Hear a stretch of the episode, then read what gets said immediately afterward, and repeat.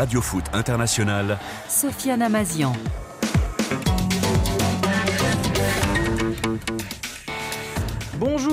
À toutes et à tous, très heureux de vous retrouver pour ce deuxième numéro de Radio Foot International de la semaine et encore de très belles choses à décortiquer ensemble pendant près de 50 minutes. D'abord, la coupe aux grandes oreilles, la Ligue des Champions qui bat son plein suite euh, des huitièmes de finale aller, deux matchs euh, ce mardi, une affiche Inter Milan, Atlético Madrid et un match entre outsiders qui opposera l'invincible PSV Eindhoven de Peter Bosch au Borussia Dortmund. C'est à ne rater sous aucun prétexte et ce ne sont pas euh, Patrick Et Naïm Moniol qui vont me contredire. Messieurs, bonjour. Bonjour euh, Sofiane. Bonjour, Bonjour. Sofiane, bonjour à toutes et à tous. Comment ça va? Ça va, Vous- vous? Je vais contredire Naïm par contre, mais vous, je vous contredirai jamais. Ah voilà, j'aime bien. Il y a des gens qui osent. Voilà, un peu Ils- d'hierarchie dans cette Ils émission. continuent comme ça.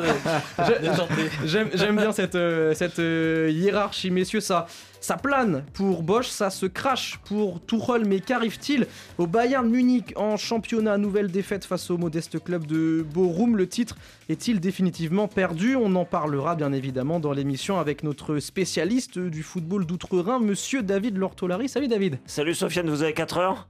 Ah bah, alors un, un tout petit peu moins, faudra être synthétique. On va être mais synthétique. Le on Bayern, on peut de- le résumer très vite. hein, Oh, tu sais. j'ai peur que ce soit compliqué. Décomplexifier un dossier complexe, ce sera la mission du jour. Messieurs, on terminera cette émission par un hommage, car une figure du foot allemand des années 80 et 90 nous a quitté, Andreas Breme, vainqueur de la Coupe du Monde en 1990, je crois qu'on a tout dit. Messieurs, Radio Foot, c'est parti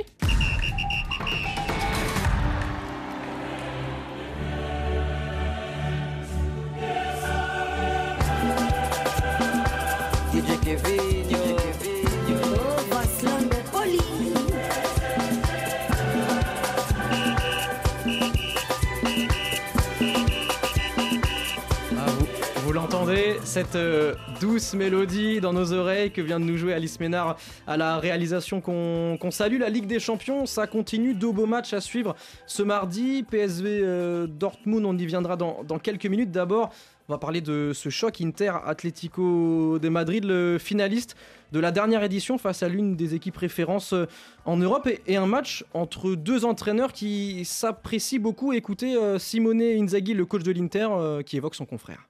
Ce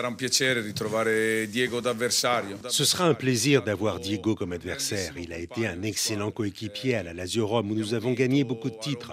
Ensuite, il est retourné finir sa carrière de joueur à l'Atletico. Mais nous sommes toujours restés en contact au fil des années. On ne s'est jamais perdu de vue.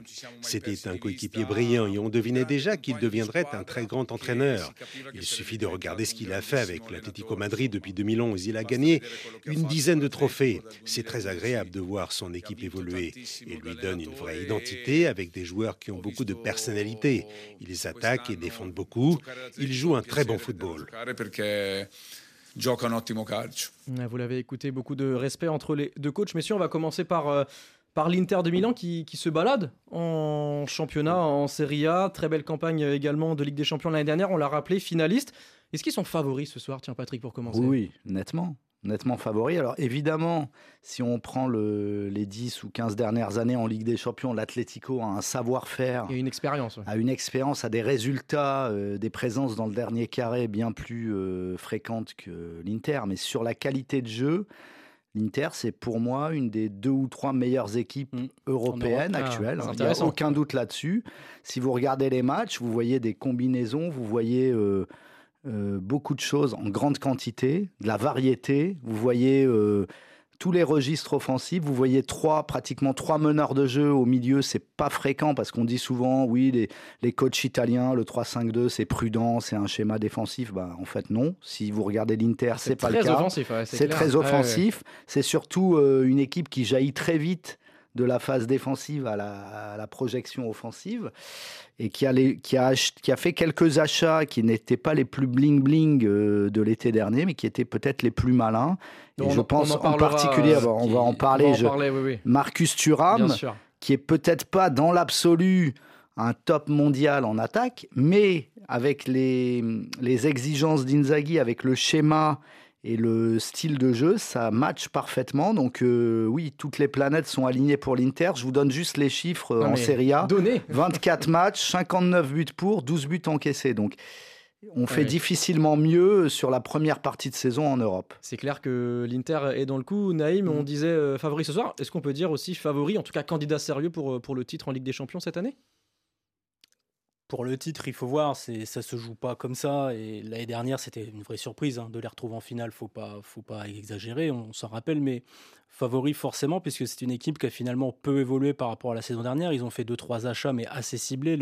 La base est là, ils n'ont pas changé de coach, ce qui est déjà quasiment une révolution à l'Inter. La vraie différence avec l'Atlético, c'est ça, c'est qu'ils ont de la, la pérennité sur leur banc, alors qu'à l'Inter, ça change tous les six mois quasiment. Et puis surtout, c'est une équipe qui est complète. Ils sont forts sur toutes les lignes, ils sont forts derrière, ils sont forts au milieu, ils sont forts devant. Alors, on peut critiquer Nzaghi sur le fait que c'est une équipe qui tourne finalement très peu et que physiquement, cette équipe, à un moment donné, elle va souffrir. Peut-être qu'elle souffrira en Ligue des Champions euh, face à des équipes comme City ou si tu joues le Real, tu joues des gros morceaux, tu vas peut-être te sentir ici parce que sur le banc, les joueurs sont peu utilisés. Arnautovic, Sanchez, machin, sont pas tellement utilisés. Mais c'est une équipe qui est complète, à l'inverse de l'Atlético, dont on parle énormément cette année pour, pour une raison principale, c'est le duo Morata-Griezmann. C'est une équipe qui garde des fondamentaux. Bon, de temps en temps, ils passent à 3 derrière, mais généralement, ils sont plutôt 5. C'est des gros blocs, c'est des machins. Peut-être un peu moins solides que les années précédentes, mais il y a une inconnue cette année en Espagne, c'est Gérone qui brouille un peu les cartes. Mais avoir le duo Morata-Griezmann à ce niveau, c'est incroyable, c'est fabuleux. Griezmann n'a peut-être jamais été aussi fort, et pourtant, il arrive sur la fin. Donc, c'est surtout pour ça qu'on parle de l'Atlético, alors que l'Inter, ils sont forts partout, en toutes collectif. circonstances. Ouais. Oui, mais vous avez aussi des joueurs qui sortent du lot. Lotaro Martinez, euh, il a des statistiques, euh, c'est meilleur que Morata. Ouais. Mais ils, sont bons partout. Il y a une complétude dans cette équipe. On voit pas bien où elle peut faiblir, si ce n'est Ouais. sur l'aspect physique parce qu'elle tourne pas. Euh, par rapport à la saison dernière, Lau- Lautaro Martinez, il est sur des temps de passage supérieurs à ceux d'Ossimène l'année dernière. Et en fait, le Napoli de la saison dernière a un peu les mêmes problèmes que ce- le- l'Inter de cette année. C'est une équipe qui, est, qui domine de la tête et des épaules son championnat, mais qui ne tournait pas beaucoup. Et l'Inter, c'est un petit peu pareil. Euh, pardon pour la 11, concordance un des temps. 11 Là, je, je suis passé Oui. du présent à l'imparfait mais on a- de on a manière un peu erratique, mais vous avez compris l'idée. Oui, il y a un 11 euh, Voilà. solide. David, un, un- un joueur à l'Inter qui, qui vous fait euh, frissonner. On parlait de Lautaro Martinez. Il y a aussi le Turc Hakan Çalhanoğlu euh, au milieu de terrain. Dans le site 2, il y a Marcus Thuram. Vous, qui- quel est le joueur qui... Bah, il y a, Oh, bah oui, bien sûr. il y a- y J'en a ai eu- pris que 3. Il y a une brochette de joueurs. Il y a une brochette de joueurs euh, par rapport à ce que Naïm disait sur le, le- le fait d'être complet dans toutes les lignes. Je suis impressionné moi par le, le milieu de terrain avec des profils très différents. Mais il y a une brochette de joueurs qui ont quand même des profils. Je ne sais pas s'il faut parler de revanche, s'il faut parler de rebond, s'il faut parler de, retour. Mais on a une brochette de joueurs qui correspondent au même euh, moment de carrière. Zomer devait rebondir. Il rebondit dans les buts. Marcus Thuram euh, était en souffrance avec Mönchengladbach. Il avait besoin. On sentait qu'il voulait aller ailleurs, qu'il voulait franchir un palier. C'est ce qu'il est en train de faire.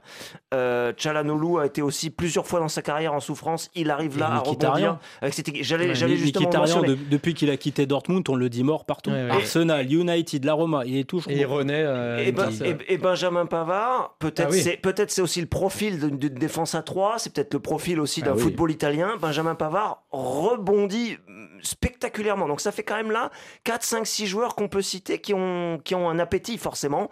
Et alors après c'est pas parce que vous êtes euh, que vous voulez rebondir que vous y parvenez, il y a des joueurs aussi qui sont sur le déclin et, et n'arrivent pas à se relancer. Là, c'est pas le cas. Et ça, c'est quand même peut-être aussi un, une colonne vertébrale pour cette équipe pour aller loin sur, euh, sur des compétitions, euh, des matchs qui deviennent maintenant éliminatoires. Ça peut être peut-être un, ressort intéressant. Le vrai point positif de cette équipe, c'est qu'elle prend très peu de buts en fait. Et que finalement, quand tu parles d'être favori sur une compétition, tu te rends compte d'un truc, c'est que c'est pas les meilleurs qui jouent, c'est qui, qui gagnent, c'est pas ceux qui jouent le mieux, c'est ceux qui prennent le moins de buts. C'est toujours quasiment comme ça. C'est là où peut-être, même si elle en prenait pas tellement, bah, elle prenait un peu plus l'année dernière, mais pas tellement non plus. C'est là où peut-être elle peut faire la différence. Après, tu sais, quand c'est entre guillemets un peu trop facile dans ton championnat, et on va parler du Bayern après, je pense qu'on on va aborder aussi ce sujet, il n'y a pas tellement de concurrence cette année en Italie. Naples, ils ont eu un chouille de concurrence un peu plus l'année Milan, dernière. est, Voilà. Milan est déjà un peu loin Ouais, aussi. oh ouais, ben il y a 9 points avec Ouais. la Juve, tu vois. Donc tu veux dire que puis il y a une différence de but, je crois qu'ils sont à plus 20 le, le deuxième, eux, ils sont à plus 40 donc en Ouais, fait ça ça. quasiment 10 C'est points. ça. Il y a Donc, 26 voilà. buts d'écart en différence Voilà, de but. donc entre c'est- les deux Milan. c'est un point.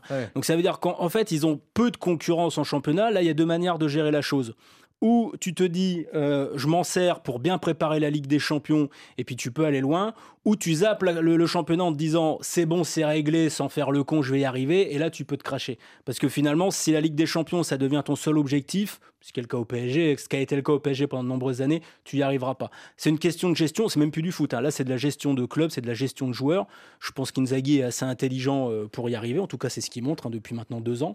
Donc, il n'y a pas de raison que ça marche pas. Bon, l'Inter qui, qui, fait un petit peu peur. Parlons de l'Atlético Madrid, euh, messieurs.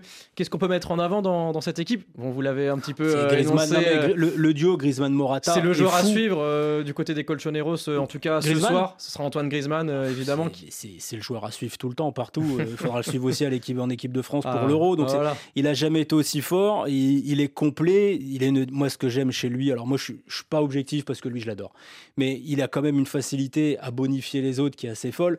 Morata a très souvent été un attaquant très bon, hein, mais très bon cinq mois dans l'année. C'est-à-dire qu'il était capable sur une période. On rappelle qu'il est blessé là d'ailleurs. Voilà, sur une période de 3-4 mois, il te met 15 buts mm. et sur les 3-4 mois qui suivent, beaucoup moins. Là, il commence à être, plus régulier et c'est pas un genou non plus. Parce que le fait de jouer avec Antoine Griezmann, tous les numéros 9 qu'on joue avec Antoine Griezmann, tous les attaquants qu'on joue avec Griezmann ont été bonifiés par Griezmann. Il est bon quand il récupère, il est bon quand il construit, il est bon quand il finit. C'est un super coéquipier et personne dira du mal de lui dans un vestiaire.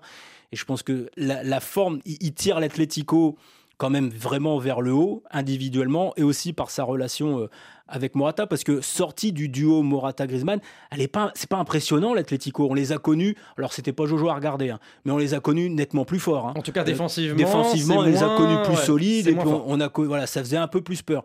Ça fait pas spécialement peur l'Atlético cette année, mais les deux de devant sont sur une telle dynamique qu'ils peuvent marquer face à n'importe qui, donc face à l'Inter. Bon bah voilà, c'est très bien résumé. Pat, euh, Naïm n'est pas objectif en parlant de Griezmann. Est-ce que vous allez l'être? Bah, Non, je, je, ne peux qu'aller dans son sens sur euh, la demi-saison que vient de faire Griezmann. Je vais pas dire pour le plaisir de contredire Naïm que Griezmann est une pipe et qu'il rate tout ce qu'il fait. Non, effectivement, il est dans son peut-être dans un des meilleurs moments de sa carrière. Peut-être aussi que c'est le signe que l'équipe dépend plus de lui. Parce que si vous regardez derrière le classement des buteurs de l'Atlético, il y a un trou, notamment entre Griezmann et Memphis, par exemple. Il y a six buts d'écart. Euh, Memphis qui est un peu sur courant alternatif, Griezmann qui est là tout le temps. Après, moi, je voudrais souligner une chose, c'est que cet Atlético est un petit peu plus joueur, euh, un peu plus, euh, un peu moins coffre-fort qu'il ne l'a été à certaines périodes, et donc peut-être moins impressionnant dans le côté grinta, dans le côté rentre-dedans. Mais il y a le retour d'un joueur dont on a peu parlé, qui va faire du bien et que j'ai vu à la Cannes, que j'ai, que j'ai rencontré, ah. qui, qui va faire du bien, c'est Renildo. L'ancien Lillois, je L'ancien Lillois qui, qui, a, qui, a, eu une blessure, euh, des ruptures des ligaments croisés en début d'année 2023, euh, qui a mis longtemps à revenir, qui a fait une bonne canne et qui là, donne beaucoup de possibilités tactiques à Simeone, puisqu'il peut jouer à la fois comme axial gauche dans une défense à 3 ou comme latéral gauche, ou comme piston gauche. Donc, je trouve que ça donne un peu, ça met un peu d'huile dans les rouages défensifs de l'Atlético, qui en manquait un peu parfois. Donc, peut-être que c'est des éléments qui sont un peu des éléments de l'ombre, mais qui peuvent avoir des conséquences importantes sur un match où sans doute l'Atlético va devoir beaucoup défendre. Naïm, vous vouliez réagir? Oui, alors oui, c'est vrai que c'est une équipe qui est plus joueuse et ça se sent aussi au niveau des stades parce mm. qu'ils prennent plus de buts. Mais il y a quelque chose qui me dérange collectivement dans cet Atlético Madrid là, c'est qu'il ne bat pas ses concurrents directs. C'est-à-dire qu'il a une victoire contre le Real au match aller, mais il perd au retour, il perd le Barça, il perd Gérone et il perd contre le FC Séville. Mm. C'est-à-dire qu'on arrive à un moment de l'année. À la fin, on ne peut plus jouer le titre. Ouais, oui, alors après, je veux dire, bon, c'est à la rigueur, ils, sont quatre et puis on va voir avec la nouvelle formule de Ligue des Champions combien il y aura d'Espagnols dans l'eau. Je suis pas inquiet pour une future qualification en Ligue des Champions, surtout que Gérone va pas bien depuis trois semaines. Mais en Ligue des Champions, tu arrives sur le moment de l'année où il faut battre des gros. Il n'y a, plus, a plus de petits. Allez, je vais, je vais pas être trop dur. Dire, euh, Porto, c'est peut-être un chouille moins bien. Mais on arrive quand même la sur. Real Sociedad. la Real Sociedad. mais, encore. le PSG va Attention, match retour. Il n'y a, plus de petits, tout voilà, C'est-à-dire que tu arrives à un moment de l'année où il faut battre les gros. Et l'Atlético, cette saison, on peut lui trouver plein de vertus, individuellement, collectivement, tout ce que tu veux, mais il bat pas les gros. À un moment donné, euh, tu, tu, peux pas être champion d'Europe si tu bats pas les gros. Et il faut gagner.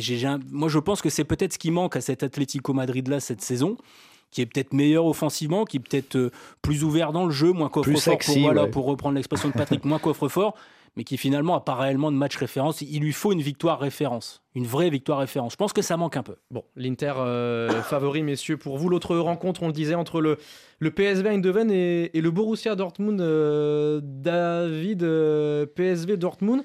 Pour vous, est-ce que c'est une affiche qu'on pourrait dire une affiche un peu de hipster euh, entre deux équipes euh, très séduisantes euh, qui viennent un peu plus loin de la France Ou alors on peut parler vraiment d'outsider. Alors, on imagine bien qu'ils ne sont pas favoris pour remporter le titre, mais Dortmund peut, peut faire un très beau parcours en, en Coupe d'Europe. Et pourquoi pas le PSV, puisqu'ils sont invaincus? Alors, en ce qui concerne Dortmund, euh, d'ailleurs, il y a une proximité géographique, hein, je crois 150 km à peu près entre les deux, entre les deux C'est villes. presque un derby alors. Ouais, c'est, c'est- Puis il y a aussi des, des lignes, de- qui, qui, des, points communs entre les deux, euh, notamment Daniel Malen, Malen. qui, qui s'est révélé à- au PSV Eindhoven. Euh, on va peut-être en dire un mot après, mais euh, Dortmund, euh, vous parlez d'enthous- d'enthousiasme, de, panache. euh, c'est assez paradoxal cette saison quand même, parce qu'en championnat, il y a eu plein de victoires euh, à l'arraché euh, sans qu'on sache vraiment quelle était l'identité de l'équipe. En Ligue des Champions, ça s'est pas vu, parce que dans un groupe assez relevé, Dortmund s'est hissé à la première place. Dont il ne devait pas sortir en fait. Oui, ça se joue à quelques buts, ça se joue à quelques ouais. actions. D'où d'où la question est-ce que dans un match où il apparaît peut-être plus favori, comment est-ce qu'il va se comporter? Ouais, ouais, bien. oui, parce que Vous posez que, les questions aussi, Naïm, du coup. Je vois parce que ce que je veux dire en creux, Moi, je pense que j'ai la réponse. Ce que je veux dire en creux, c'est que Dor- Dortmund est quand même assez décevant. Que il a, Ils sont il- complètement largués pour le titre, là, ils, déjà. ils sont largués pour le titre. Ils sont euh, et il n'y a pas de, de vraie de vraie identité de jeu. Il n'y a pas surtout de continuité. Euh, des joueurs qui sont attendus comme étant des porteurs de performance, comme Qui Julian Brandt par exemple, comme Emre Ah, Can, sont complètement en dessous. Brandt, ça fait quand même quelques années qu'il est décevant maintenant. Ça, Oui, ça mais a été, il a été ça, annoncé comme étant, il a été annoncé comme étant un joueur qui allait Le futur Reus, hein, Voilà, euh, c'est voilà, la puis succession de, de qui lui-même qui lui-même euh, fatigue. Mais- Oui, bien sûr. Cette équipe de Dortmund, euh, elle est pas bonne avec le ballon. C'est pas une équipe de possession, c'est pas une équipe séduisante, c'est pas. Mais c'est une équipe qui contre. C'est une Ah oui. équipe qui va vite. Et je pense que c'est une équipe qui est à un niveau, qui à un moment de la saison, où elle a quasiment plus rien à perdre parce que le titre en Bundesliga, c'est terminé. L'équipe devait pas. Faut, faut bien préciser que l'équipe ne devait pas sortir du groupe. C'est-à-dire que vous reprenez Le, tous soir, les le avis. soir du match au Parc des Voilà, Princes, on ouais. se dit ils sont ils sont Tu minables. reprends. Et puis tu- premier, hein, tu- faut- on le rappelle. Ouais, hein. ouais, mais Premier le- du groupe, hein. tu, tu prends très les, les- les avis au mois d'août, quand tu as le tirage au sort, Ouais. tu dis bon bah Dortmund dernier, Paris qualifié, puis ça va jouer entre Milan et Newcastle. Puis finalement ils sont là, ils ont plus rien à perdre. C'est une équipe qui a pas de grands joueurs, alors tout le monde en fait des caisses avec Fulkrug, il a marqué 11 buts. Non, il est 11 grand de taille, voilà, oui, il est c'est grand pas de un grand taille, c'est pas un grand joueur. C'est un bon attaquant. Et je me dis, cette équipe qui a peut-être finalement rien à perdre, je vais pas dire qu'elle est là par hasard, parce que t'es pas en huitième de finale de Ligue Non. des Champions par hasard, ça n'existe pas. On est plus dangereux peut-être. on Voilà, mais peut-être qu'à un moment donné, je me dis, bah, c'est peut-être l'équipe qui a le moins de pression sur le plateau. Alors, ok, si tu perds contre le PSV, c'est pas terrible. Mais au final, t'es arrivé à un moment de la saison où t'as quasiment plus rien à perdre. C'est presque que du bonus pour toi maintenant. Et messieurs, on va écouter euh, un des principaux intéressés, Peter Bosch, l'entraîneur du PSV, qui parle Moi, je connais. du Borussia Dortmund. Vous le connaissez? Bon, on Je l'écoute. Qui c'est. Nou, het, is, het is een grote club. C'est un grand club. Ils ont beaucoup d'expérience en Ligue des Champions. Regardez dans quel groupe ils sont sortis. Il y avait le Paris Saint-Germain, l'AC Milan, Newcastle. Ce ne sont que de belles équipes. Et qui plus est, si vous terminez premier, c'est vraiment une indication. Cela signifie que tu as des qualités. Pour autant, il faut aussi souligner qu'ils sont paradoxalement plus fragiles actuellement en Bundesliga, où ils ne sont classés que quatrième, ce qui n'est pas de leur standing. Ils sont donc inconstants. Espérons qu'ils soient dans leur mauvais jour ce soir face à nous. Et Peter Bosch, doublé par euh, la magnifique voix de David Finzel, Ouais. vous l'avez reconnu, on le salue, hein, qui m'a aidé à, à préparer euh, Ils ont plus d'un point commun, hein, Ah bah, n'est-ce pas? Très clairement. Euh, messieurs, on le disait, euh, Borussia Dortmund, c'est c'est compliqué. Parlons un peu du, du PSV, quelle saison pour euh, Bah, nos une- amis néerlandais? Voilà, c'est une équipe invaincue à ce stade de la saison dans son championnat. Donc il y en a peu qui peuvent s'en targuer. Je crois même que c'est, c'est peut-être la seule dans, dans toute l'Europe, Dans l'Europe du foot, oui. sauf erreur de ma part. Leverkusen, Leverkusen, 31 matchs Ah. Leverkusen Ouais, aussi, voilà. Donc c'est dire si euh, ce sont, ça montre que ce sont deux championnats quand même qui, dont les grands clubs travaillent bien. C'est pas forcément le cas dans tous les grands championnats et notamment en Ligue 1. Mais ça c'est une petite, euh, petite incise qui n'a rien à voir. Euh, oui, une équipe euh, qui a Peter Bosch qui s'est relancé après son échec parce que c'en était un à l'OL avec ce, ce club et qui remet, euh, remet en jeu ses principes sur, sur cet effectif et ça fonctionne. Ça fonctionnait déjà avec Leverkusen à l'époque où il entraînait Leverkusen qui avait juste avant Lyon, hein, c'est ça un, un des jeux les plus séduisants de, de Bundesliga et c'est pas David à mes côtés qui me contredira. Et là encore, ça fonctionne. Donc c'est beau quand même qu'un entraîneur arrive à gagner par le jeu, par des idées euh, généreuses comme ça de, de, de football offensif. Euh, après, c'est vrai que le championnat des Pays-Bas est un championnat très ouvert, où la qualité défensive n'est pas au rendez-vous. À domicile, Donc, maintenant, l'épreuve de vérité, c'est maintenant. Deux nuls à domicile, ouais, Alors, l'épreuve de vérité, c'est maintenant. Patrick dit le championnat des Pays-Bas est ouvert. Moi, j'utiliserais faible pas, défensivement. Je n'utiliserai pas le mot ouvert. Moi, j'utiliserai le mot faible. Je, Passoire, si vous préférez. J'ai toujours un problème avec les équipes hollandaises. C'était pareil en 2017. On est assez d'accord, Naïm. Hein. Quand l'Ajax fait mm. son épopée, sans minimiser quoi que ce soit, parce mm. que les statistiques, les statistiques sont là, le, statut d'invaincu en championnat. Et là, on a vu le match retour contre Lens, on a vu même le match retour contre Séville. Ça joue bien, peut-être mieux qu'on le pensait au mois d'août, très bien. Mais c'est un championnat, les Pays-Bas. Euh, le PSV, quand il a battu l'Ajax et le Feyenoord, c'est fini. Hein. Mm. C'est pas euh, Venlo ou je sais pas quoi qui Volendam, va faire Volendam, ou... Amalo ou ça n'existe plus en fait. Et j'ai un vrai problème en fait, c'est comment analyser une équipe à l'échelle européenne sans la minimiser, la alors, alors que son championnat n'est pas une référence. C'est ça, moi que je veux dire. Le championnat des Pays-Bas me, me, déplaît pour ça. Alors il est spectaculaire. Je veux dire, vous regardez un match des Pays-Bas, vous voyez des buts, il n'y a ah, pas de problème. Ça c'est clair. Mais ça veut, c'est compliqué d'analyser intelligemment une équipe de tête hollandaise en Europe quand vous voyez l'état de son championnat. Et j'ai un deuxième souci avec cette équipe, c'est que j'ai quand même l'impression que tout tourne autour de Luc de Jong. Au moins offensivement, on voit des choses intéressantes au milieu, Schouten, tout ça. Qui est le capitaine et l'attaquant du PSV. Mais c'est un joueur, Luc de Jong, qui a des statistiques monstrueuses. 27 hein. euh, buts, je crois que celui derrière, il en marque que 8. Donc ça prouve que énormément de choses tournent autour de ce joueur. Mais là encore, j'ai une réserve. Luc de Jong à l'échelle européenne, qu'est-ce que c'est? Mönchengladbach, ça n'a pas tellement marché. Je ne vais même pas parler de son prêt à Newcastle, c'est une horreur. Euh, en Espagne, euh, à Barcelone, c'était très moyen. C'était pas, le meilleur. Il y a eu des bonnes choses C'était pas le meilleur Barça. Ça voilà. Mais il a marqué ses buts. Enfin, on a quand même vu que si, à partir du moment où ils ont pu acheter des mecs, ils l'ont vite, ils lui ont collé un coup de chausson en lui disant ah, tu rentres chez toi. Donc c'est un type qui a énormément de statistiques, tout ce qu'on veut, mais aux Pays-Bas. Et je, voilà, je, me demande comment retranscrire. Vous préférez voilà. Fulkrug, Fulkrug ah, Non, pour le coup, je préfère De Jong. Ah. bon, voilà. vous voyez, vous avez des contradictions quand même. Mais euh, j'ai quand même un, voilà, j'ai des, des vraies réserves sur cette équipe du PSV qui est séduisante mais dont je n'arrive pas réellement à identifier le niveau parce que le foot aux Pays-Bas, c'est plus du tout ce que ça a été. Et eh bah, messieurs, on verra ça ce soir. Le PSV euh, plutôt solide, mais avec des réserves pour Naïm Moniol. On disait Dortmund, c'est plus compliqué. Le titre, on le disait en, Bundes, euh, bah, ça ah, s'éloigne. Comme euh, une autre équipe en Bundesliga, tiens, le, le Bayern Munich par hasard. Y a une sanction, un carton rouge qui est sorti? Non, c'est un carton jaune. Non, c'est un carton. Oh c'est un carton rouge contre Dayoto oh la catastrophe absolument complète. Et donc penalty. Kevin Stoga face à Manuel Neuer. Oh, il est pas loin. Son dernier penalty avait été sorti, ça avait été sur la pelouse d'Augsbourg. Cette fois-ci, il est trop court, Manuel Neuer. Et le break est réalisé par le Bochum qui mène maintenant 3 buts à 1 dans une ambiance de délire.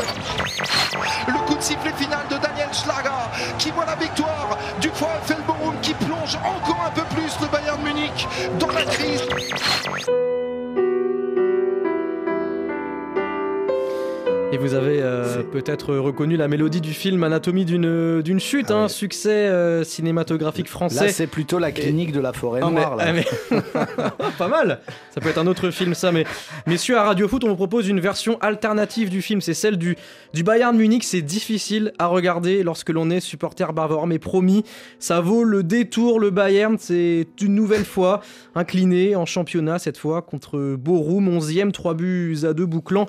Ainsi, 8 jours en enfer, défaite à Leverkusen 3-0, défaite contre la Lazio Rome en Ligue des Champions 1-0, puis ce revers, je le disais, euh, le week-end dernier, un, véritable euh, film d'horreur, c'est en tout cas ce que pense le milieu de terrain euh, du Bayern, Leon Goretzka.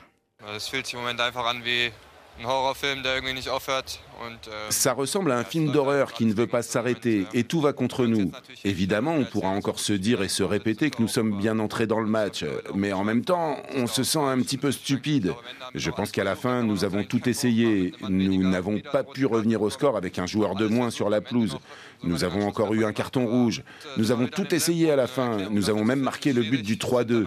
Mais bon, nous en sommes à nouveau au même point. C'est difficile de trouver une explication. Et puis il y a toutes ces erreurs individuelles que l'on a commises. Il y en a tout simplement trop. Ces dernières semaines, nous savions comment aller jouer Bochum face à nous. Nous étions avertis, mais nous sommes tombés dans le piège. C'est étrange. Tout va contre nous en ce moment. Et David, il faut, il faut nous éclairer. David, qu'est-ce qui se passe au Bayern Munich ces dernières semaines? Alors, il y a, plein de, raisons, plein de choses qui, s'additionnent, qui se mélangent. La première est celle à laquelle on pense pas forcément de premier abord parce qu'on est focalisé sur le terrain, sur les erreurs individuelles, sur les manques de certains joueurs. ils sont criants, ils sont euh, impressionnants par moments et vertigineux. Mais il y a peut-être quelque chose qu'il faut tout de suite annoncer, c'est qu'au Bayern, on a une culture, une institution, une façon de fonctionner. Il y a eu 40 années je simplifie, de Rummenigge Eunès. Ça, c'est terminé, mais en fait, c'est pas vraiment terminé parce que les fantômes rôdent, euh, où Lyonès continue de tirer les ficelles, etc. Et aujourd'hui, vous avez un entraîneur, Thomas Tuchel, qui est reconnu par 100%, 100% des observateurs, des amateurs de football en Allemagne comme un bon tacticien, un bon technicien. Il n'y a pas de doute sur ce plan. Sauf que Thomas Tuchel au milieu de la mare bavaroise, ça ne prend pas, ça ne marche pas. Et donc on se retrouve avec des choses incompréhensibles. Une engueulade entre l'adjoint Tourelle et Kimmich dans les vestiaires il y a quelques jours. Euh, des joueurs qui sont complètement en dessous du niveau qu'ils sont censés proposer chaque semaine. Goretzka, Kimmich, Upamecano, Delirte. Euh, on pourrait en citer plein. Enfin, c'est il y, a Harry Kane qui a marqué 25 buts sur 22 euh, matchs de championnat. C'est formidable. Euh, vous avez aussi quelque chose qu'il faut avoir peut-être à l'esprit avant de s'engager dans une critique trop, trop violente, c'est que euh, pendant 12 ans, 10-12 ans, vous avez eu un match que le Bayern a gagné chaque fois entre Bayern et Dortmund. Aujourd'hui, Dortmund a 8 ou 9 points de retard sur le Bayern. Donc tout va bien.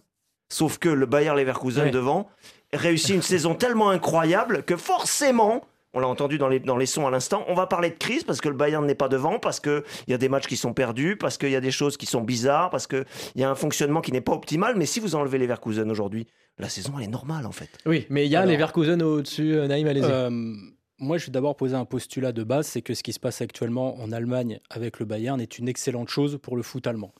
C'est-à-dire qu'on ne peut pas, quand on est intelligent, hein, ne pas mettre en relation la mainmise du Bayern sur le foot allemand et euh, les résultats, par exemple, de l'équipe nationale, qui est catastrophique depuis trois compétitions. C'est compliqué, oui.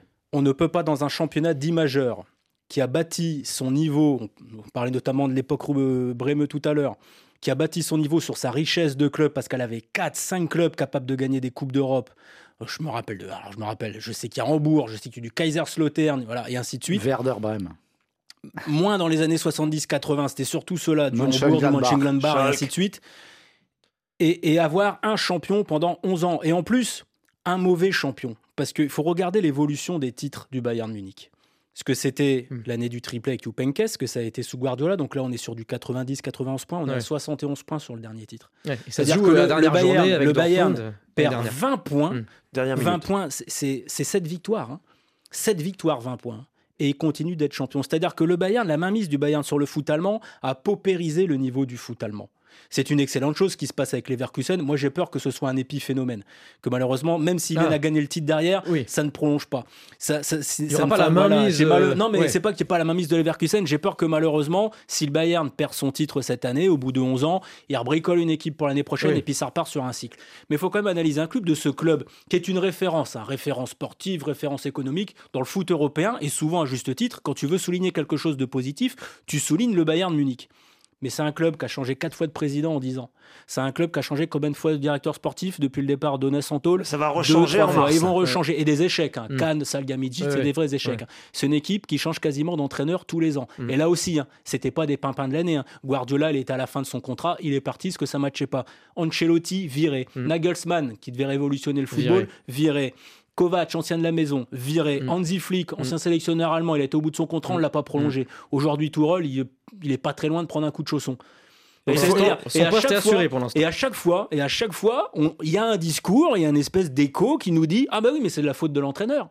C'est toujours de la faute de l'entraîneur. Non, je crois pas que c'est de la faute de l'entraîneur au Bayern. Et Moi, je pense qu'au Bayern, il y a un problème où les vieux, ça fait un peu trop longtemps qu'ils sont là. Maintenant, il faut qu'ils s'en aillent. Il faut essayer de repartir sur de la modernité, ce qui n'existe pas au Bayern Munich ne pas avoir peur de mettre un petit coup de pied dans le vestiaire en dégageant des sénateurs. Je pense que des joueurs magnifiques, hein, Kimmich, Müller, tout ce qu'on veut. Je pense que ces gars-là font un peu trop la loi, ça se sent. Et puis repartir sur une feuille blanche. Repartir sur une feuille blanche, ça veut peut-être dire rien gagner pendant 2, 3, 4, 5 ans. Mais si derrière tu as l'assurance de redémarrer un, truc, bah faut peut-être prendre le risque. Parce que ce qui se passe au Bayern, alors c'est terrible pour les supporters mm. du Bayern. Moi je pense que c'est une excellente chose. Bon, Pat, on parlait de l'organisation, on parlait de l'entraîneur. Les joueurs, est-ce que mentalement, ça quelque chose qui s'est cassé? J'ai juste quelques statistiques à vous donner. La défaite face à la Lazio Rome, première défaite du Bayern en huitième allée depuis balle. Sans marquer un but. Zéro tir cadré. Il y, a des, il y a, quand même des chiffres qui sont, euh, qui sont alarmants. Contre une Lazio qui n'est pas exceptionnelle. Oui, qui est pas, voilà, qui est pas. Euh, c'est pas, l'Inter, quoi. C'est juste la Lazio, effectivement. Euh, alors, ce que dit Naïm, je suis d'accord. C'est-à-dire que c'est un club qui est devenu un club un petit peu trop. Euh, ça a toujours été une institution forte, et ça, dans l'absolu, c'est bon quand on veut gagner des titres, quand on veut régner à la fois sur son championnat et éventuellement sur l'Europe. Mais là, ça a pris peut-être trop de poids. Et certains joueurs se sentent trop incarner l'institution au lieu de penser avant tout à jouer au foot. Vous pensez au même genre que Ouais, je pense à Kimi, je pense à mm. Thomas Müller, je pense à des joueurs qui sont aussi des joueurs vieillissants. Peut-être aussi que la formation, euh, les, jeunes issus de la formation, il n'y en a plus assez. Ça a été meilleur à une époque. parce que le modèle salarial aujourd'hui, c'est d'aller chercher des mecs à 80 millions. Du moment où je, pense, que le, symbole, hein. le symbole de, de, la dérive du Bayern, c'est un joueur que j'aime bien. Mais c'est un joueur que le Bayern avait payé 80 millions d'euros. Euh, Naïm en a parlé, c'est Lucas Hernandez. Je ne dis pas qu'il ne vaut pas 80 millions d'euros, c'est pas le sujet, c'est un des meilleurs à son poste dans le monde. Mais quand le Bayern Munich met ce prix-là sur un joueur qui n'est que, entre guillemets, latéral, il y a un problème. Il y a, quelque chose qui a vrillé en fait. Pavard, c'était pas tellement moins. Il y a 50 et quelques, un Pavard, il me semble. Hein. il y a quelque chose qui a un peu vrillé là. Alors que le Bayern, on disait toujours, c'est un club qui achète pas cher, qui revend très bien. Gravenberch, 40 millions et aussi. qui continue euh, à, faire des affaires en restant raisonnable, en ayant des, des transferts beaucoup moins onéreux que la majorité des top clubs européens. Là, ils sont un peu alignés un peu comme la Juve a fait à la même époque. Et, dans les deux cas, ça, ça, ça induit cette crise et le modèle est un peu vicié maintenant. Avec des vrais échecs. Il y a, des... Avant, je peux dire que le Bayern ne se trompait pas, parce qu'un club qui, qui, ne se trompe pas sur le mercato, ça n'existe pas. Non. Mais il se trompait quand même moins que les autres. Là, il y avait quand même eu des vrais échecs. Sadio Mané, on est euh, le parfait exemple, hein, notamment. Dire, quand tu prends Sabitzer, que tu le prêtes à United ah et que finalement aujourd'hui il va renforcer un concurrent direct, c'est un échec. Et on sera d'ici quelques semaines, quelques mois, peut-être qu'on regardera ben, un garçon comme Upamecano en se disant est-ce qu'on ne s'est pas trompé non plus Mais Gravenberch aussi, dont voilà, Ou Kim euh, qui vient de Naples, ou même de Lirt. Hein, bon. Donc il y a quand même 4-5 joueurs sans dire que ce sont des échecs flagrants, Mané c'en est un, mais où tu peux t'interroger sur ce qu'il amène vraiment dans ce club, parce que c'est un peu comme le Real, quand tu as le maillot mm. du Bayern, tu peux pas juste être bon, en fait. tu dois être très très bon top tout, le temps, le curseur est, tout de suite et tout le temps. Et j'ai l'impression que depuis quelques années, c'est plus le cas. Ça dérive un petit peu du côté du Bayern, euh, Alors, David? Il faut relativiser parce que oui, on a euh, consenti des, des, achats, des dépenses, un peu démesurées parfois, mais là on a un exemple très récent l'été dernier où Tourelle a demandé deux joueurs très chers Harry Kane, Declan Rice. Declan Rice est parti euh, pour 115 millions d'euros. Le Bayern a dit niet. On ne dépensera pas 200 millions d'euros sur un, sur un mercato. Donc, ils ont quand même encore cette. Euh, peut-être ce sont les fantômes euh, de, du passé aussi. Et cette difficulté à s'adapter à la modernité. Je suis d'accord là-dessus avec, avec Naïm. Sur les joueurs qui sont en deçà de ce qu'on pourrait attendre, de Lirt, Upamecano, euh, Kimmich, Goretzka, d'autres aussi, l'entraîneur a aussi sa part de responsabilité. Thomas Tuchel a une communication cassante. Il affaiblit certains de ses joueurs. Il a demandé un numéro 6 de métier pur et simple. Jens Jeremis, pour, pour reparler du Bayern des années 90, un joueur qui défend, il ne l'a pas obtenu mm. et il a fragilisé cette zone du terrain, au moins dans la communication. Alors peut-être que je surinterprète, mais en tout cas c'est ce qu'on estime en Allemagne. Donc il y a des, responsabilités diverses. Mais Naïm a raison, les, dirigeants et les grands anciens ont une part de responsabilité dans l'immobilisme du Bayern d'aujourd'hui. Sur Tourelle, Tourelle, on va se parler franchement, c'est pas loin d'être un connard. Mais non, mais c'est plus l'homme de la situation. non, mais comme vous y allez. Est-ce que c'est encore l'homme de la situation, messieurs Il a pas une bonne presse. Non, mais on va le savoir. On peut pas dire que c'est un connard. Moi, je ne dis pas que c'est un connard. Il a la réputation de pas être facile. Non, mais il n'est pas diplomate et il est un peu cassant. Tout ça, voilà, tout ça. C'est aussi un bon coach. Oui, c'est un bon coach. Surtout, il a le mérite de dire ce qu'il pense en conférence de presse. En tant que coach, il est sans filtre pour rester dans le cadre. En tant que coach, je pense que c'est un des meilleurs qu'on ait. En tant que coach, c'est un des meilleurs que le PSG a eu et c'est un des meilleurs qui existe en Europe. Mais quand tu parles de son comportement, de son attitude, de sa manière d'être. Tout ça, tu le sais avant qu'il signe. Il est allemand. En plus, il est allemand. Le Bayern connaît très bien Tourelle. Tu sais qu'il n'est pas facile à vivre, tu sais qu'il peut démonter un vestiaire, tu sais qu'avec lui, il peut rentrer dans le gras euh, des stars, des sénateurs. Exact. Tout ça, tu le sais, et tu ne le découvres pas au mois de février en disant euh, Bah ouais, mais il, est, il a mal parlé à tel joueur, et puis l'autre, il lui parle plus, et puis il veut pas de celui-là.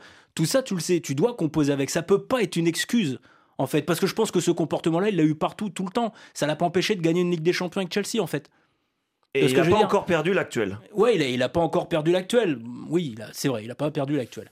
Mais après, est-ce qu'il sera encore là l'année prochaine tu vois, mais euh, Sofiane, le, il y a une croisée des chemins. C'est-à-dire que les, dirigeants vont devoir choisir entre euh, une, évolution euh, douce, allégée, en gardant les mêmes joueurs, en gardant la même ossature, si tant est qu'il y en ait une, et en, espérant que le nouveau directeur sportif ait la main heureuse sur des transferts, sur des ajustements, ou alors, et donc garder Tourelle. Ou alors faire partir les anciens et effectivement aller plus profondément dans le renouvellement, compter un petit peu sur les jeunes. Euh, Patrick parlait de. mais ils valent quoi les jeunes au Bayern? Ben, Pavlovic, c'est très bon par exemple au milieu de terrain, c'est un bon jeune, mais, mais il y a Parce que si tu veux renouveler l'équipe. Il y a aussi un Ibrahimovic. Un Ibrahimovic. Si, tu veux, si tu veux renouveler l'équipe. Mais il faut compter sur eux, il faut leur faire confiance. Eh, mais pas il, évident. il, en faut quelques-uns quand même, c'est pas un ou deux joueurs. Il y a Matistel aussi qui n'est pas formé au qui, a fait, qui, qui a fait une très belle entrée, messieurs, contre contre Borum. Qui est plutôt une bonne pioche, bon, Matistel. Bah, oui. qui n'a pas sa chance avec son avec cet entraîneur. Oui, et ça fait beaucoup de frustration. Oui, Tourelle, ouais, l'aime pas, l'aime pas beaucoup. On a l'impression. Mais il y, a eu aussi des histoires de joueurs qui ont fait des écarts. L'affaire de Niabri à la Fashion Week ah l'année dernière. Il a été puni d'ailleurs. Oui, qui a été puni, mais il y a eu beaucoup d'affaires qui sont sorties dans les journaux. On sait que la presse populaire allemande aime bien faire ses choux gras des écarts des joueurs. Hein. C'est pas David qui va me contredire. Et je pense qu'à la fin, ça a alourdi un peu la charge euh, à la fois des coachs qui devaient répondre à des questions extra-sportives au lieu de parler de foot. Parce qu'au Bayern, on aime quand même bien parler de foot. Et aussi le vestiaire qui était un peu parasité. Il y a eu l'affaire de Mazraoui euh, au moment de la, de la guerre, euh, enfin de, du 7 octobre. Donc, il y a eu beaucoup d'affaires, disons, qui n'avaient rien à voir avec le foot, qui ont plombé un peu l'ambiance, je pense, et que je pense que ça contribue à, rendre cette saison un peu morose. Et aussi que Girassi ait été longtemps devant Harry Kane au classement des buteurs. Ça, ça a mis du mal à l'orgueil du Bayern, tout ça. Donc, euh, le Bayern qui veut faire venir Girassi, petite info. Oui, voilà. Messieurs, question, question simple. Est-ce que le titre, c'est encore possible pour le Bayern Munich cette saison ou les Verkusen foncent tranquillement. Leverkusen ne va pas flancher là. non, non, non, L'histoire repasse pas les points. Ah bah voilà du débat. Non, non, non. pour vous, c'est encore possible. Oui, c'est jouable parce que d'ailleurs, d'abord, il reste pas mal de journées et puis dans le football, il peut se passer n'importe quoi. Match contre Leipzig ce week-end hein, pour le Bayern. il hein. peut se passer. Ah oui, bah alors essentiel. C'est sûr que si tu perds un match sur deux, ça va être difficile. Mais euh, non, non, mais faut, faut pas dire jamais. Vous voyez le Bayern lâcher, euh, Naïm? Je le vois pas qualifiés dans les trois compètes encore, donc il va y avoir la coupe, et il va y avoir la Ligue, la Ligue Europa aussi. Et, hein. puis, puis, tu sais, c'est une équipe, tout à l'heure, euh, David l'a souligné, c'est une équipe qui n'a pas perdu.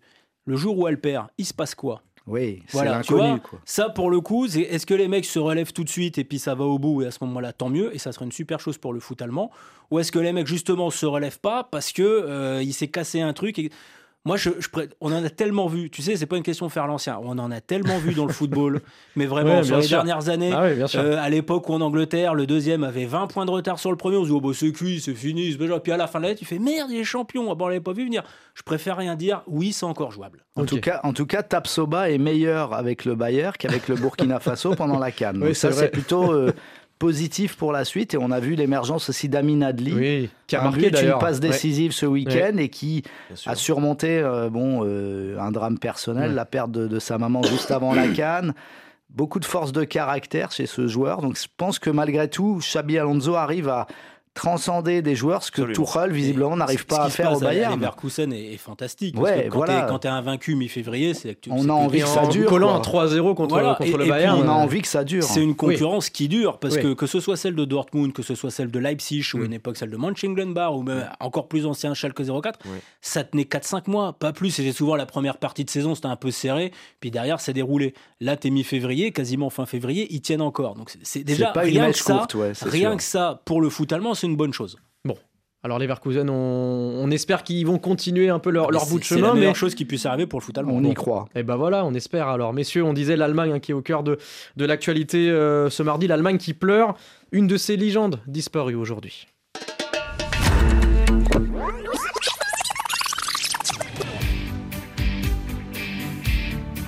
Attention là, Attention, oui, Mathéus, accélération dans les 16 mètres.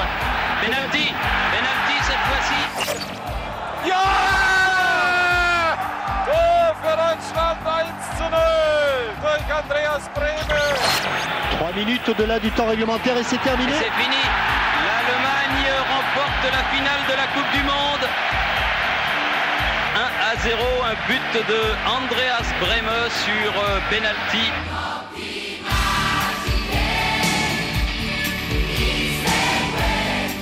Andreas euh, Bremeux, le légendaire arrière-gauche de la National Mannschaft, s'en est allé à l'âge de 63 ans, victime d'une crise cardiaque, champion du monde en 1990. Il fut l'auteur du pénalty vainqueur en finale face à l'Argentine de Diego Maradona, l'ambidextre comme il était euh, surnommé car étant capable de frapper euh, des, deux pieds, du gauche comme du droit, a porté durant sa carrière tiens, tiens, les couleurs du Bayern Munich mais encore de l'Inter en Italie. On en parlait en plus aujourd'hui de ces deux équipes, messieurs. Ma première question est toute simple. Quel euh, souvenir vous gardez de cette euh, légende de la sélection allemande? Pat, pour commencer bah Moi, il date plutôt de 86. Le souvenir, c'est euh, une demi-finale France-RFA. Hmm. La France est sur le toit du monde après avoir éliminé le, Brésil dans un match épique. Un des, à l'époque, pour moi, qui, est, qui, est tout, qui suis tout jeune, le plus beau match de Coupe du Monde que j'ai vu, parce qu'il y a une fin heureuse, contrairement au, au fameux France RFA de, Séville quatre ans plus tôt. Et la France est sur son petit nuage et Brémeux, décalé par Magad sur un coup franc à la 9 minute euh, de la demi-finale, euh, marque d'une frappe sèche à ras du sol euh, sous le ventre de Joël Batz. Donc ça, c'est le, symbole pour moi du foot allemand de l'époque, c'est-à-dire des joueurs rugueux, roublards, avec une puissance physique que la France n'avait pas à l'époque et surtout des frappes de balles, des frappes de balles uniques. Bon, Haugenthaler, c'était l'exemple le plus abouti, mais même Bremeux, avant d'être un joueur élégant, c'était une frappe de balle euh, exceptionnelle. On se rappelle d'un penalty tiré plutôt en finesse et bien placé, mais c'était un sacré. Euh, c'était de la dynamite dans les pieds qu'il avait dans les, des deux pieds en plus. Donc euh, pour moi, c'est ça, Bremeux. David? La finale de la Coupe du Monde euh, en Italie, euh, j'étais moi en train de prendre conscience de, l'importance de, ces tournois, de ces, euh, de, ces grands matchs entre, entre grandes nations, et je m'attendais à ce que Lothar Matthäus, euh, capitaine, emblématique leader, de, moteur de l'équipe, vienne et s'avance et frappe le, le, ce, ce penalty très très important. Et quand j'ai vu Andreas Bremeux, ah ouais ok, il y a, y a un autre joueur qui est capable de prendre ses responsabilités. J'ai regardé, j'ai revu les, les quelques secondes de, de cet événement, de cette scène cet après-midi pour notre émission. Et, c'est très très bien placé. C'est fin, mais il y a la puissance aussi. Euh, un joueur qui manquerait, enfin qui, qui, apporterait beaucoup à une équipe d'Allemagne d'aujourd'hui. On en euh, parlera. Hein, du, comparatif. Du punch, du panache, du. Euh, et puis et puis je me posais la question aussi avec des confrères dans la journée. Qu'est-ce qu'il y a comme meilleur arrière gauche dans l'histoire du foot allemand que Andreas Breme? Ben il y en a pas beaucoup. Il y a éventuellement Paul Breitner si on considère que c'est un arrière gauche, mais ça se discute. Mm. Et puis Philippe Lam, mais qui a fait beaucoup plus de matchs à droite. Euh, donc euh, Bremeux, c'est quand même euh, le premier, le, la, première, le premier rang des, des joueurs à ce poste au moins en Allemagne. En plus, il a une carrière très complète avec plein de clubs emblématiques. Tout le monde lui rend hommage, tout club confondu aujourd'hui. Ça veut bien dire quelque chose. Surtout, alors, moi, il y a deux choses. La première, c'est que pour moi qui suis né en 85 et donc qui ai commencé à regarder, à avoir les yeux ouverts sur le foot début 90, Bremeux, c'est l'Allemagne qui fait peur. C'est la RFA d'abord. C'est même pas l'Allemagne, c'est la mm. RFA. Il fait partie de toute cette génération, les, les Burval, les Berthold, les Matthaus, les machins. Quand tu les jouais, tu savais que tu allais perdre. C'est vraiment l'Allemagne qui faisait peur. Et puis en plus, à l'époque, tu as très peu d'immigration. Donc les mecs, ils sont encore, ils ont encore des bonnes têtes d'Allemands, tu vois. Non mais c'est vrai, quand t'es gamin, ça, ça, il tu, tu les vois tous alignés. Quand t'as un hymne national et qu'ils sont tous alignés, blonds aux yeux bleus, avec des visages pas très sympas, tu vois. C'était un peu l'Allemagne qui faisait peur, avant de jouer. C'était un peu l'Allemagne qui faisait peur. Puis la deuxième chose, c'est Kaiserslautern, 98, où il est retourné finir sa carrière, où il est champion avec toute une génération de joueurs incroyables. Champion en montant de deuxième division. Champion en montant de deuxième division. Ah C'était l'ancien. C'est voilà, il faisait partie de toute cette génération. Je pensais à ça tout à l'heure euh, quand, quand, je venais, quand j'ai appris son décès, je me disais c'est quand même un type qui fait demi-finale en 88, qui fait champion du monde 90, finaliste en 92 de l'Euro. Il fait pas l'Euro 96, mais il sort en quart euh, contre les Bulgares euh, au Mondial 94. C'est-à-dire que sur cette période-là, il fait partie des joueurs majeurs du foot, euh, du foot euh, allemand, mais du foot international. Tu penses pas, et David avait raison tout à l'heure avant l'émission, il disait, tu penses pas forcément à lui au début. Oui. tu penses pas forcément à lui au début, mais tu te rends compte qu'il était à peu près tout le temps là. Et ça, euh, c'est quand même un signe. C'est ce un peu mal. Ouais, puis en plus, c'est un type qui a une vie, qui a une post-carrière un peu difficile. Euh, qui, a, eu quelques problèmes avec la boisson, qui, a perdu beaucoup d'argent, qui, ce qui était un peu symptomatique de ces footballeurs très riches pendant leur carrière, puis qui se cassent la figure ensuite. Bon, il a eu une vie, peut-être, c'est peut-être aussi pour ça que les Allemands l'aiment bien et qu'il il a déclenché de la sympathie peut-être chez des gens qu'on n'avait peut-être pas au départ pour lui. Il, avait un côté humain, Brémeux, euh, voilà, c'est, on se réjouit jamais quand il y a un décès, lui ça fait mal au cœur. En tout cas, Andreas Brémeux, c'était l'Allemagne qui fait peur, vous le disiez. C'était l'Allemagne qui fait peur. Naïm, euh, l'Allemagne qui fait plus très peur en, 2024, à quelques mois de son, son euro. Voilà, c'est un décès, il y a eu Franz Beckenbauer il y a, il y a quelques, quelques semaines, euh, quelques mois. Gerd Müller il y a, il y a un, an, ouais, c'est c'est des légendes de l'ancienne Allemagne. Voilà, cette Allemagne qui bah, fait la peur. RFA déjà. La RFA, la cette Allemagne qui domine.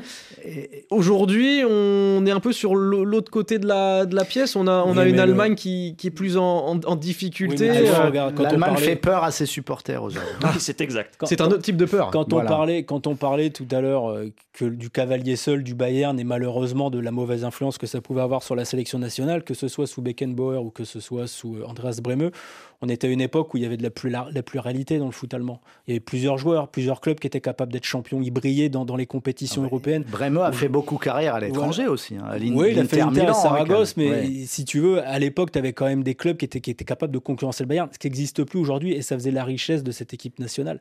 Aujourd'hui, le, Bayern, le cavalier seul du Bayern. Il n'y a pas d'Andreas Bremeux aujourd'hui, un joueur comme Andreas ah, Bremeux ah bah dans la Mannschaft actuelle. Mais, non, mais en, en réalité, l'Allemagne, c'est la recherche de l'équilibre. Après euh, le mondial 98 et après même la, Coupe du, enfin l'Euro 2004, il y a eu une transition, mais l'Allemagne a repensé son logiciel.